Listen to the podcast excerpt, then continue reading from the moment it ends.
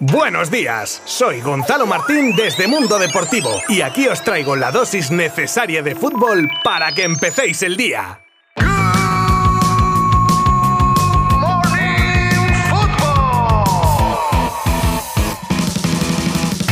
Bueno, bueno, bueno, bueno. A ver, ¿cómo empiezo yo este Good Morning Football con lo acontecido ayer en el partido entre City y Real Madrid aún en mi memoria? Lo voy a intentar. Miércoles 27 de abril, nuevo episodio de... Es que no puedo, no puedo. Es que menudo partido, menudo partido.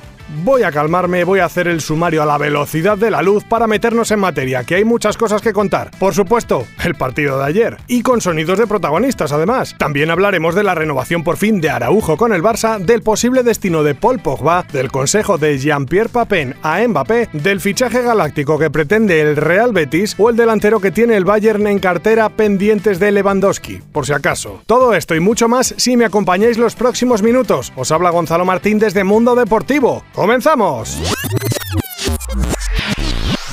Siete goles, como siete soles los que se vieron ayer en el Etihad, y a pesar de que los siete pudieron ser del mismo equipo. Pero al final, ese gen madridista en Europa hacía que campease un 4-3 en el marcador. Salía el City como un tiro para destrozar al Madrid en la primera media hora de partido y ponerse con ventaja de dos goles, que podrían haber sido cuatro perfectamente. Pero aparecía el de siempre esta temporada, Karim Benzema, para a centro de Mendy reducir distancias. Un Madrid muy fallón en defensa, pero que llegó una vez y la coló dentro de la portería ya en la segunda mitad, mismo patrón. Salida en tromba del City y Marez que hacía el 3 a 1. Y a los dos minutos, nueva contra esta vez de Vinicius que corría desde medio campo para acabar batiendo a Ederson y poner el 3 a 2 en el electrónico. Los de Guardiola seguían dominando con claridad y llegaba la recompensa con un golazo de Bernardo Silva que parecía definitivo, pero un tonto penalti de Laporte y muy claro además hacía que Benzema marcase a Lopanenka lo que sería el 4 a 3 definitivo. Un Benzema que hablaba con los compañeros de la tele y decía claramente, ojo, que a la vuelta iban a ganar. Tenemos ilusión con este, con este Champions, nunca dejamos los brazos y creo que el resultado es, es así. Ahora tenemos que, que, ir a Bernabéu, necesitamos la afición como nunca y vamos a hacer una cosa mágica, que es ganar. Por su parte, Ancelotti en rueda de prensa analizaba así el partido reconociendo la necesidad de mejorar en defensa en la vuelta. Hemos empezado muy mal el partido, demasiado blando, hemos uh,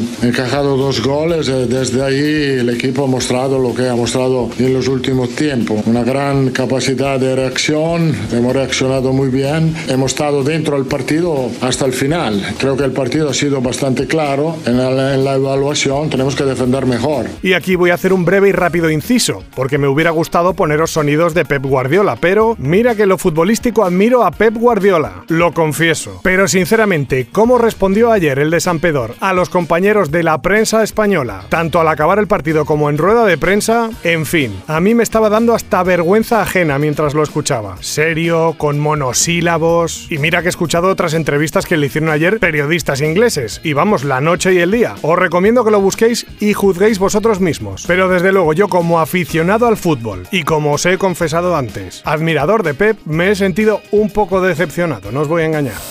Y tras el resumen del pedazo de partido que vivimos ayer, nos pasamos al que hoy enfrenta a Liverpool y Villarreal. ¿Y qué podemos decir cuando el submarino se ha llevado por delante a Juve y Bayern? Como para dar favorito al equipo inglés. A ver, que evidentemente sobre el papel lo es, al igual que lo eran los anteriores rivales de los castellonenses, pero ya me entendéis, ¿no? El respeto del equipo inglés lo tienen, sobre todo de un club que reconoce como impresionante la gesta que está logrando Emery con su equipo en esta edición de la Champions, que califica de impresionante y alaba a su homólogo diciendo que es un entrenador de clase mundial. Y ese respeto es mutuo, como muestran estas declaraciones de Unai Emery en la rueda de prensa previa al partido. Veo un Liverpool con una versión actualizada y mejorada. Estamos en el mejor momento del Liverpool, desde la paciencia, desde el creer, eh, a semejanza de su entrenador. Pero es un equipo preparado para jugar con equipos que defienden bajo. Estas semifinales, con un principal favorito para ganarlo ahora mismo, que es el Liverpool por su gran momento, pero con eh, la ilusión nuestra de, de querer competir, sacar nuestra mejor versión. También pasaba por los micrófonos Dani Parejo, que analizaba el estado de su equipo, convencido de que tras las eliminaciones de Juve y Bayern han crecido mucho y tienen un nivel suficiente para volver a hacer la machada contra los ingleses. Llegamos con, con ganas, con ilusión, eh, después de la experiencia de eliminar a, a, dos grandes equipos como Juventus y Bayern, ha sido muy importante a la hora de afrontar a mejor este tipo de partidos. Yo creo que, que ahí hemos crecido mucho y somos un equipo muchísimo más fiable en ese sentido. Otra renovación que se hace oficial en el Barça, y no una cualquiera, como lleva dejando claro Xavi todo este tiempo. Ronald Araujo, tal y como adelantaron los compañeros de Mundo Deportivo, firma una ampliación de tres años y se une al club de los mil millones de euros de cláusula. El uruguayo que desestimó ofertas mareantes en lo económico y siempre mantuvo la idea de triunfar en el Barça. La firma de la renovación se hará efectiva el viernes en el césped del Camp Nou junto al presidente Laporta. Y ahora al margen, por lo especial del caso de Dembélé, la prioridad absoluta del equipo azulgrana es la renovación de Gaby, para dejar así sentadas las bases de la columna vertebral del futuro Barça. Hay que recordar que el joven sevillano termina contrato en 2023 y ya hay varios equipos al acecho. Cuidado, que leemos en la prensa el nombre de Paul Pogba y eso es por algo, principalmente porque termina contrato y no ha renovado con el United, de donde ha dicho que querría salir. Pues según Mirror, el centrocampista francés suena para el Madrid, aunque los blancos prefieren a Chouameni y también para el PSG, opción más probable donde podría además firmar su último gran contrato. Anda que no queda para que comience la próxima temporada, y ya llegan las primeras reacciones a fichajes que llegarán en verano. Y es que uno de esos fichajes va a tener mucho morbo en los próximos derbis Madrid-Atleti o Atleti-Madrid, ya que Antonio Rudiger fue un calvario para los conchoneros en la eliminatoria de Champions frente al Chelsea, donde además provocó la expulsión de Savic y la afición rojiblanca le ha hecho la cruz. Por desgracia tendrán que sufrirlo en unos meses de nuevo, esta vez como mínimo dos veces en liga.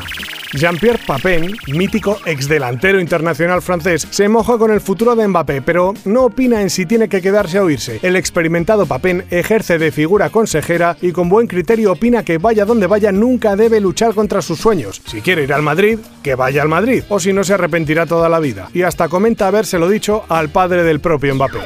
Según el diario AS, el Betis estaría pensando en Iscolar con como fichaje estrella para la próxima temporada, considerando al malagueño a sus 30 años como un jugador al que sacarle un rendimiento al máximo nivel. Pero ¿cuál es el problema? Pues la pasta. Como siempre, el Betis habría ofrecido a Isco dos temporadas más otra opcional a razón de 10 millones brutos por cada una de ellas, pero habría que añadirle una cuantiosa prima de fichaje y el acuerdo estaría supeditado a ingresos por ventas de jugadores o por clasificación para la Champions.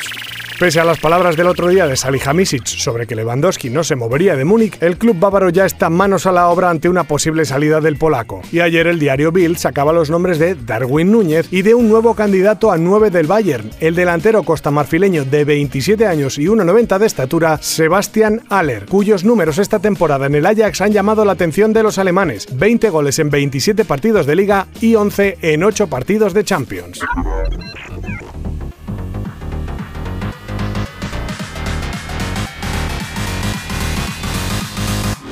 Pues esto es todo por hoy. Como siempre, millones de gracias por escucharme. Y mañana os espero de nuevo que tenemos que hablar largo y tendido del partido del Villarreal y de un montón de nuevas noticias que tendremos para manteneros al día con lo último del mundo del fútbol. Abrazo virtual. Adiós.